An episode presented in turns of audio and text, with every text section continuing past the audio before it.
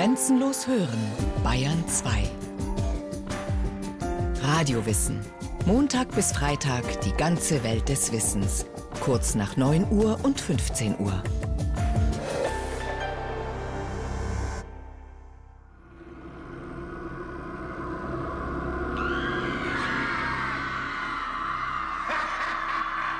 Die Hölle hat viele Gesichter. Als finstere Schreckenswelt im Jenseits schilderten sie Mönche und Prediger, Maler und Dichter. Heute bildet sie eher die tief in der Menschenseele sitzenden Ängste vor einem vergeudeten, verlorenen Leben ab. Die Hölle ist in uns, als Selbsthass und Verzweiflung und Furcht vor dem Scheitern. Man redet kaum mehr über die Hölle, aber sie ist allgegenwärtig, nicht nur für fromme Gemüter, da ist sich der Regensburger Theologe Wolfgang Beinert ganz sicher. Das ist keine christliche Erfindung. Die Hölle gibt es in fast allen Religionen, monotheistischen wie nicht monotheistischen.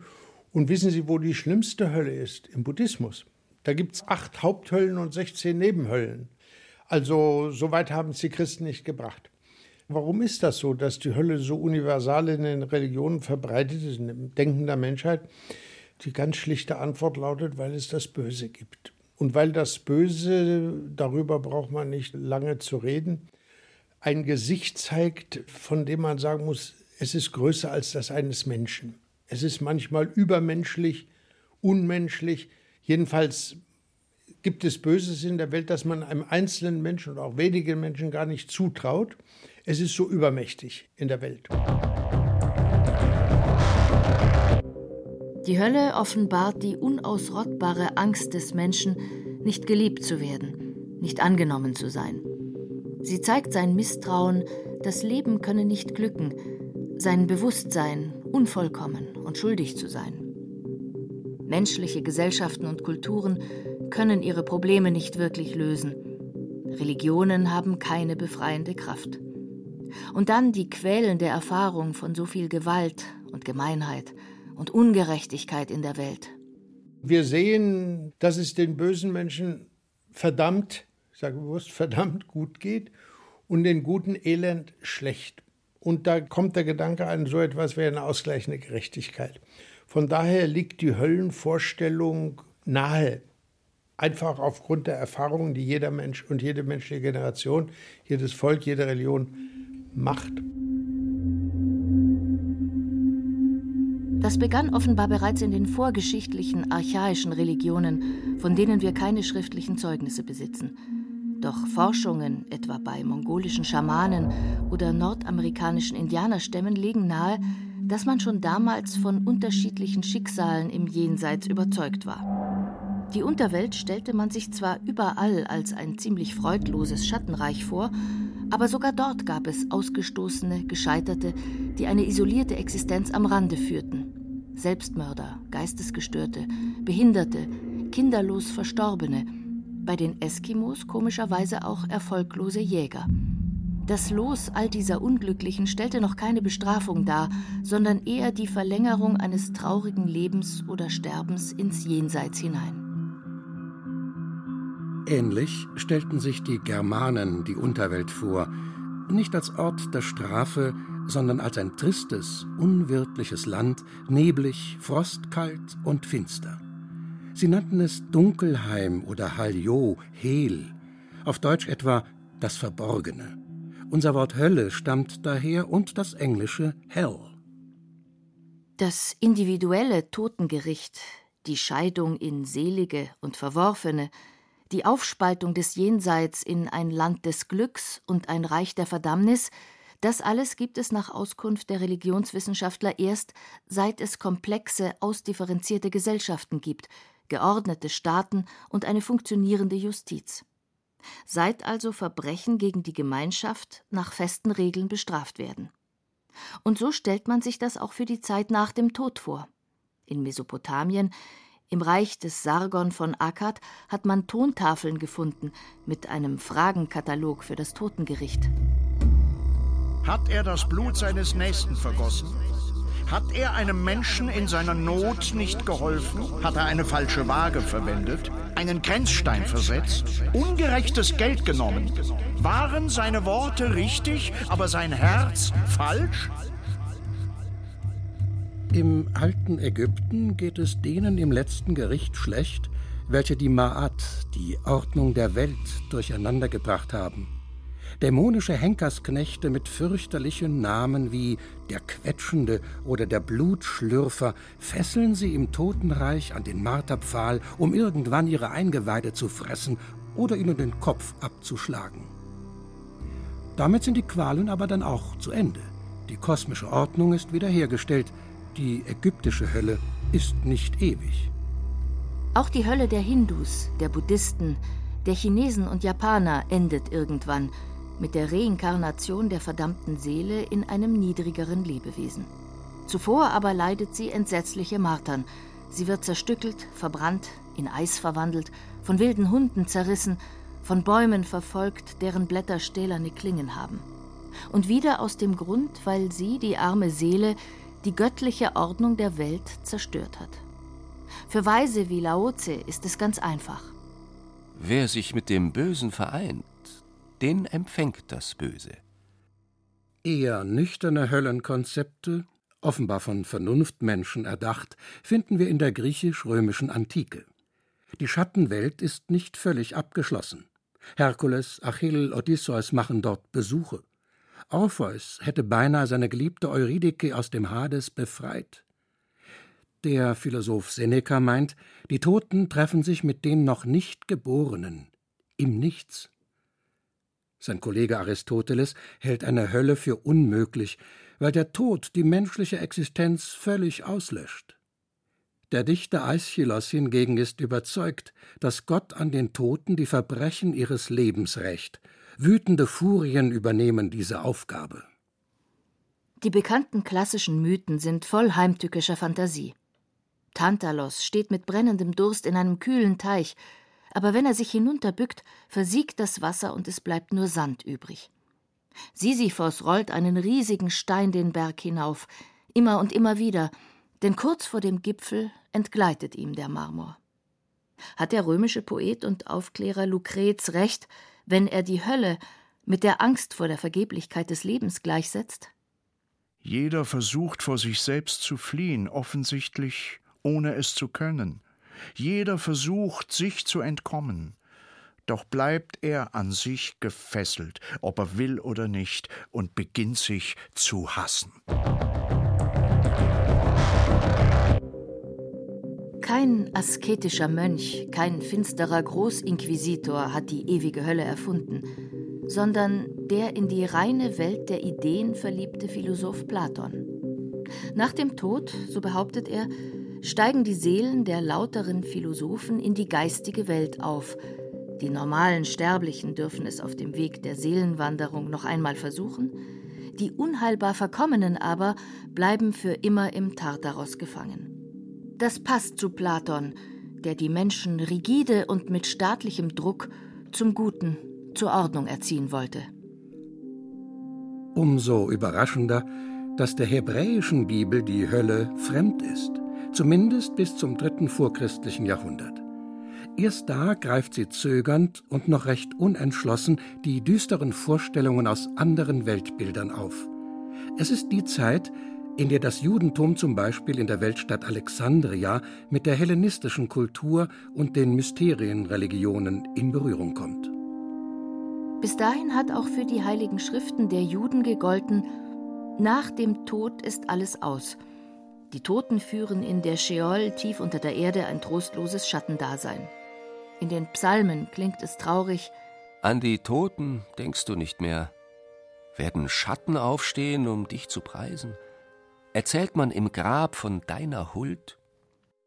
Parallel zur Unterdrückung der jüdischen Religion unter dem Seleukidenkönig Antiochos IV. und zum Guerillakampf der Makkabäer entwickelt sich die apokalyptische Literatur mit ihrer Sehnsucht nach der Auferstehung der Opfer der Geschichte und nach Bestrafung der Bösen. In den Apokryphen, jenen Schriften, die nicht in den offiziellen Bibelkanon aufgenommen wurden, ist immer öfter von einem unterirdischen Ort der Strafe und der Verdammnis die Rede, der Gehenna heißt und dessen Eingang im Hinnomtal liegt. Das ist eine verrufene Schlucht vor den Toren von Jerusalem, wo einst in kanaanäischer Zeit dem menschenfressenden Gott Moloch Kinder geopfert wurden. Paulus scheint an solchen düsteren Spekulationen völlig desinteressiert. Radikale, fromme Aussteiger wie die Essener, mit denen auch Jesus Kontakt gehabt haben soll, umso mehr. Tatsächlich spielen die Evangelien mit apokalyptischen Schauergeschichten und bitter ernsten Drohungen. Aber es bleibt bei den Warnungen. Die Bibelwissenschaft vertritt heute die Ansicht, dass Jesus die Vorstellungen und Weltbilder seiner Zeit verwendet, wenn er über die Verantwortung des Menschen und sein ewiges Schicksal spricht. Nicht jede Erwähnung einer Feuerhölle und eines nie mehr sterbenden, fressenden Wurms sei wörtlich zu nehmen.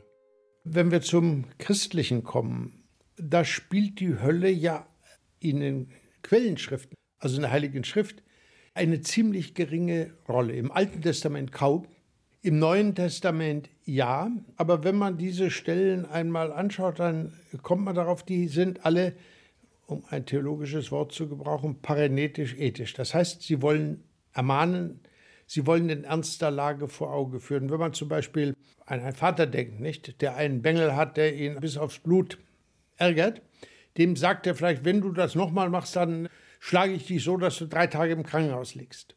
Das macht der Vater natürlich in Wirklichkeit nie.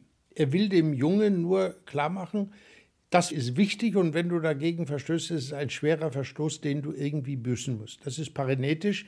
Man macht den Ernst der Lage klar. Und so redet Jesus von der Hölle. Das Gespür dafür, dass es sich hier um Bilder handelt, um Gleichnisse und Poesie, geht jedenfalls Stück um Stück verloren. Die Kirchenväter formulieren noch verhältnismäßig dezent. Sie sind sich auch überhaupt nicht einig, ob der Zustand der Verdammnis fern von Gott ewig ist, wie Augustinus mit gnadenloser Härte behauptet, oder ob es am Ende eine Erlösung für alle geben wird, wovon der ägyptische Theologe Origenes überzeugt ist. Sein Argument, solange sich noch ein einziger Mensch in der Hölle befindet, leidet der barmherzige Christus. Doch nicht solche behutsamen Theologen prägen den Fortgang der Kirchengeschichte, sondern strenge Mönche, die Askese, Leidenschaft und eine düster glühende Fantasie verbinden. In ihrer Freude an Horrorszenarien liefern sie einschüchternde Bußpredigten und schauerliche, visionäre Reiseberichte aus den tiefsten Abgründen der Hölle. Das Tor zu Luzifers Reich lokalisieren sie je nachdem in England, Irland, Sizilien. Der irische adelige Tundal wird von seinem Schutzengel ins Zentrum der Hölle geführt, wo sich Satan auf einem Rost über glühenden Kohlen windet, tausende verlorener Seelen mit seinen Klauen zerquetscht und andere mit seinem Pestatem in die Höhe wirbelt, wo sie verbrennen. Auch die römisch-katholische Totenliturgie geht auf Mönchskreise zurück. In merkwürdigem Kontrast zu dieser Bilderfülle beschränkt sich das kirchliche Lehramt auf eine nüchterne Begrifflichkeit. Päpste, Konzilien, scholastische Theologen stellen lediglich die Existenz einer Hölle fest, ohne groß darüber nachzudenken, wer sich darin befinden könnte. Johannes Scotus Erugena, wieder ein Ire, Hoftheologe Karls des Kahlen, behauptet im 9. Jahrhundert sogar, die Hölle sei ein seelischer Zustand und könne in der materiellen Welt nirgends lokalisiert werden. In den Gotteshäusern, in Kunst und Literatur ist die Hölle jedenfalls allgegenwärtig, auch in den Ländern des Islam. Der Koran, die heilige Schrift der Muslime, kombiniert Bilder aus der nahöstlichen Mythologie mit jüdischen und christlichen Vorstellungen. Da ist die Rede von einer Brücke ins Jenseits, schmal wie eine Messerschneide, auf der die Verdammten von Dämonen ergriffen werden, und von einer Feuerhölle mit gigantischen Skorpionen, Pantoffeln aus glühendem Eisen und Kleidern aus brennendem Teer. Auch diese Hölle ist aber nach Meinung der meisten Ausleger nicht ewig. Die Maler und Bildhauer des Abendlandes beginnen sich überraschenderweise erst ab dem 11. Jahrhundert an fantasievoll ersonnenen Jenseitsstrafen zu weiden. Satan erscheint dabei abwechselnd als seelenverschlingendes Ungeheuer und besiegter Feind Gottes in Fesseln und Ketten. Durch mich geht man zur Stadt der Schmerzen ein. Durch mich geht man hinein zur ewigen Qual. Durch mich geht man zu den Verlorenen. Lasst, die ihr eingeht, alle Hoffnung fahren. So steht's am Höllentor geschrieben. Das Inferno ist der bekannteste Teil von Dantes göttlicher Komödie. Anfang des 14. Jahrhunderts als strahlender Höhepunkt der italienischen Poesie entstanden. Aber auch die literarische Aufarbeitung der Höllenbilder steckt voller Überraschungen. Während Dante, pädagogisch motiviert, die schlimmsten Qualen schildert, hat der französische Ritterroman Aucassin et Nicolette 100 Jahre zuvor bereits vorwitzige Zweifel angemeldet. Was hab ich im Paradies zu tun? Dahin kommen jene alten Priester, die Kröppel und Lahmen, die Tag und Nacht vor den Altären und in den alten Grüften hocken. Lästert der Grafensohn Aucassin. Er möchte viel lieber in die Hölle. Denn in die Hölle kommen die weisen Lehrer und die schönen Ritter und die höfischen Damen. Mit denen will ich gehen. Es ist kein einheitliches Bild. Mystikerinnen wie die große Teresa von Avila träumen noch auf der Höhe der Renaissance von beklemmenden Besuchen in der Hölle. Volksprediger benutzen den ewigen Feuerbrand als bewährtes Instrument, ihre Zuhörerschaft zu disziplinieren. Die Intellektuellen freilich, auch die Frommen unter ihnen, leisten immer offener Widerstand gegen solche Drohgebärden. Schon Erasmus von Rotterdam war davon überzeugt, dass die Höllenqual in der Angst bestehe, die jede gewohnheitsmäßige Sünde begleite. Im 17. Jahrhundert wandte sich Frankreichs berühmtester Kanzelredner, Bischof Jacques Benin Bossuet, gegen das penetrante Geschwätz von Feuer und Schwefel und immerwährendem Zähneknirschen. Recht verstanden ist die Hölle die Sünde selbst. Die Hölle, das heißt von Gott entfernt sein. Kierkegaard, Nietzsche, Sartre, Existenzialisten, Atheisten, aber auch moderne Theologen werden einträchtig behaupten, die Hölle befinde sich in unserer unmittelbaren Lebenswelt, ja im Menschenherzen selbst. Kann oder darf man von der Hölle überhaupt noch reden? Aber natürlich, antwortet der katholische Dogmatiker Wolfgang Beinert. Zunächst einmal glaube ich, dass man von der Höllenlehre nicht lassen kann, solange man an der menschlichen Freiheit festhält. Denn wenn ich frei bin, dann kann ich ganz Gott zusagen, auch nur ein bisschen, und ich kann ganz Gott ablehnen. Total, bis in die Tiefe meiner Seele. Das ist zumindest denkbar. Und äh, wenn Gott mich dann in seine Gemeinschaft aufnehmen würde, ist der Himmel, dann würde Gott mich vergewaltigen. Ja, er würde das tun, was ein Vergewaltiger macht, er würde Liebe erzwingen. Und das kann er nicht. Das heißt also, in dem Moment, wo ich die Existenz der Hölle leugne, leugne ich die Existenz der Freiheit. Als Konsequenz der menschlichen Freiheit betrachten Theologen heute die Hölle. Als Bild der selbstgewählten absoluten Distanz zu Gott und den Mitmenschen – doch ist das überhaupt vorstellbar, dass ein Mensch völlig aus freiem Willen, ohne zutiefst gestört, beschädigt, krank zu sein, ein Unmensch wird, dass er sich bei hundertprozentig klarem Verstand entschließt, nichts mehr mit moralischen Standards und nichts mehr mit seinen Mitgeschöpfen zu tun haben zu wollen. Waren Hitler und seine KZ-Kommandanten bei Sinnen? Ist ein Massenmörder normal? Vielleicht ist die Hölle doch leer ist die Hölle voll? Gibt es Leute in der Hölle oder ist die Hölle leer? Wir müssen hier sicherlich lange diskutieren, dass alle topografischen Vorstellungen von der Hölle Bilder sind, aber wir können nicht anders davon reden. So, es geht um die Frage, gibt es eine totale, ewige Ablehnung Gottes? Und da hat die Kirche immer gesagt, wer das leugnet und sagt, das gibt es nicht, der geht zu weit. Der sagt etwas, was er nicht verantworten kann. Es gibt aber eine andere Redeweise, nämlich der Modus der Hoffnung. Und für die Hoffnung kann mich keine Inquisition bestrafen. Ist das eine empörende Vorstellung, dass vielleicht doch alle am Ende gerettet werden? Nach einem schmerzlichen oder auch beglückenden Läuterungsprozess? Oder ist es die einzige Hoffnung für uns armselige Menschen, von denen jeder, aber auch jeder auf Erbarmen angewiesen ist? Da würde ich sagen, wer das leugnet, also wer behauptet, die Hölle sei gefüllt bis zum Überlaufen, der hat einige Fragen zu beantworten. Wenn es auch nur einen Verdammten gibt, dann ist die Schöpfung misslungen.